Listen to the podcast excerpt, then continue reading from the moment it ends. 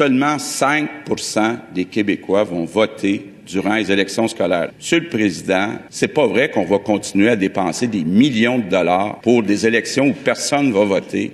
On va mettre cet argent-là pour donner plus de services aux enfants. C'est ça le choix qu'on fait, puis on vit très bien avec ce choix-là. C'est le premier ministre Legault qui s'exprimait ainsi euh, ce matin. C'est pas un vendredi comme euh, les autres. Aujourd'hui, sur la colline, euh, il y a deux tempêtes d'une certaine façon. La tempête de neige qui est à son apogée au moment où on enregistre, mais aussi il y a le baillon, évidemment, la procédure d'exception qui permet au gouvernement d'adopter un projet de loi là, en forçant les oppositions à finalement accélérer le pas et même parfois à se taire. Alors aujourd'hui, nous aurons trois blocs. D'abord, le président de la Fédération autonome de l'enseignement, Sylvain Mallette, qui dénonce vertement l'ancien enseignant devenu ministre Jean-François Roberge. Il va jusqu'à le qualifier de traître. Ensuite, il y aura notre chroniqueur du vendredi, Thomas Mulcair. Au menu, le débat sur la contestation de la loi 21, mais aussi pour Thomas Mulcair, qui a longtemps été parlementaire, le baillon. Mais d'abord, euh, on reçoit en cette journée de Bayon à l'Assemblée nationale la critique libérale en matière d'éducation, Marois Risky, sur le projet de loi 40. Elle est passée par mon bureau studio au Parlement plus tôt aujourd'hui. Là-haut sur la colline. La politique autrement dit. Cube Radio. Alors, je suis dans mon bureau studio avec une parlementaire qui va veiller tard. Bonjour. Bonjour. Marois Risky, donc euh, députée de Saint-Laurent et critique en matière d'éducation et d'enseignement supérieur et stratégie numérique? Oui, bien sûr, oui, bien sûr. Donc, euh, grosse journée pour vous, hein? Vous allez dormir au Parlement, euh, très probablement, parce que là, euh, il y, a justement, on y est 10h48 au moment où on enregistre et il y a la décision sur la motion qui, va venir assez tard, d'après ce qu'on m'a dit dans les couloirs, c'est un peu inhabituel. Donc, vous allez veiller tard. Et est-ce que c'est pas un peu de votre faute, vous, les oppositions, qui faites souvent de, de, l'obstruction dans les, dans les projets de loi? J'ai l'impression que M. Robert, j'aimerais ça qu'on plaide coupable, mais non.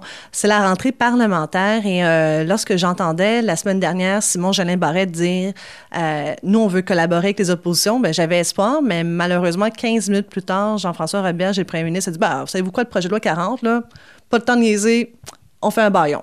Et la menace du baillon, par la suite, a été retirée. Jean-François Robert a dit qu'il voulait collaborer avec nous. On a continué à faire des amendements euh, vraiment pour bonifier son projet de loi parce que clairement, nous, notre rôle, euh, ce n'est pas tout simplement de dire oui, merci, vous avez déposé un projet de loi, on l'a lu rapidement, puis allez-y, adoptez-le. On a un travail de rigueur à faire, c'est-à-dire de lire tout tous les articles. Malheureusement, Jean-François Robert a fait le choix de déposer un projet de loi mammouth, mais en même temps fourre-tout. Il y a plus de 300 articles qui vont modifier 80 lois du Québec. Alors, si c'était uniquement, je dis uniquement avec un gros si, euh, abolir les élections, on a besoin d'une vingtaine d'articles. On n'a pas besoin de 300 articles et encore moins de venir euh, déposer mardi euh, plus de 80 articles pour modifier la loi. On est rendu une centaine d'amendements faits par le ministre de l'Éducation sur son propre projet de loi. Alors, c'est le tiers de son projet de loi qui a été réécrit. Je pense qu'il n'y a pas besoin de nous pour faire de l'obstruction. Il est super bon pour faire ça par lui-même. Mais en même temps, euh, vous avez posé plein de questions. Vous avez abordé la question des maternelles 4 ans, tout ça, ça, il vous l'a reproché. La question de la formation professionnelle euh, continue. C'est quand même euh, pas un scandale qu'on demande aux profs de, se former en continu. Donc, est-ce qu'il y a pas, est-ce que vous n'avez pas quand même étiré le temps un peu? Ben, écoutez, ça me fait un petit peu sourire lorsqu'il dit, vous avez parlé des maternelles 4 ans. Est-ce que si honte des maternelles 4 ans qui ne veut plus qu'on en parle? La raison pour laquelle on en parle, c'est clairement parce que le ministre nous a servi une excuse à l'automne dernier pour empêcher d'ajouter dans le projet de loi portant sur les maternelles 4 ans le ratio. Un enseignant pour un maximum de 10 élèves en maternelle 4 ans, alors que c'était les recommandations de tous les experts. Il dit non, non, non, ça s'en va dans les conventions collectives. Alors aujourd'hui, il ouvre la loi sur l'instruction publique pour faire quoi? Pour aller jouer dans les conventions collectives. Alors, nous, on lui a dit, vous ne pouvez pas plaider une chose et son contraire quand ça vous va. Ce qui est bon pour Minou devrait être bon pour Pitou, tout simplement. Et maintenant, est-ce qu'il y a trait la formation continue obligatoire? Oui, on a dit au ministre, est-ce que vous êtes au courant que ça fait plus de 40 ans qu'il y a du perfectionnement qui est fait par les enseignants?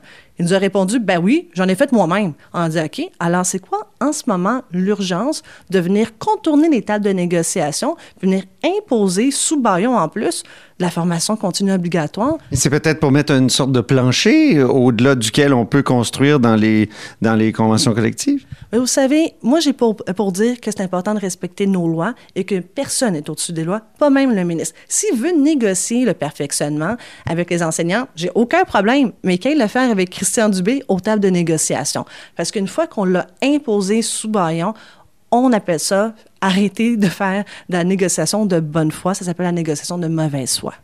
Il reste euh, quelques heures là, pour euh, travailler sur le projet de loi. Quelles sont vos priorités? Parce que vous pouvez quand même encore modifier le projet de loi. Alors, quelles sont vos priorités? Alors, premièrement, j'espère qu'on va être en mesure de scinder le projet de loi d'une part, s'occuper que des élections scolaires et de la gouvernance scolaire.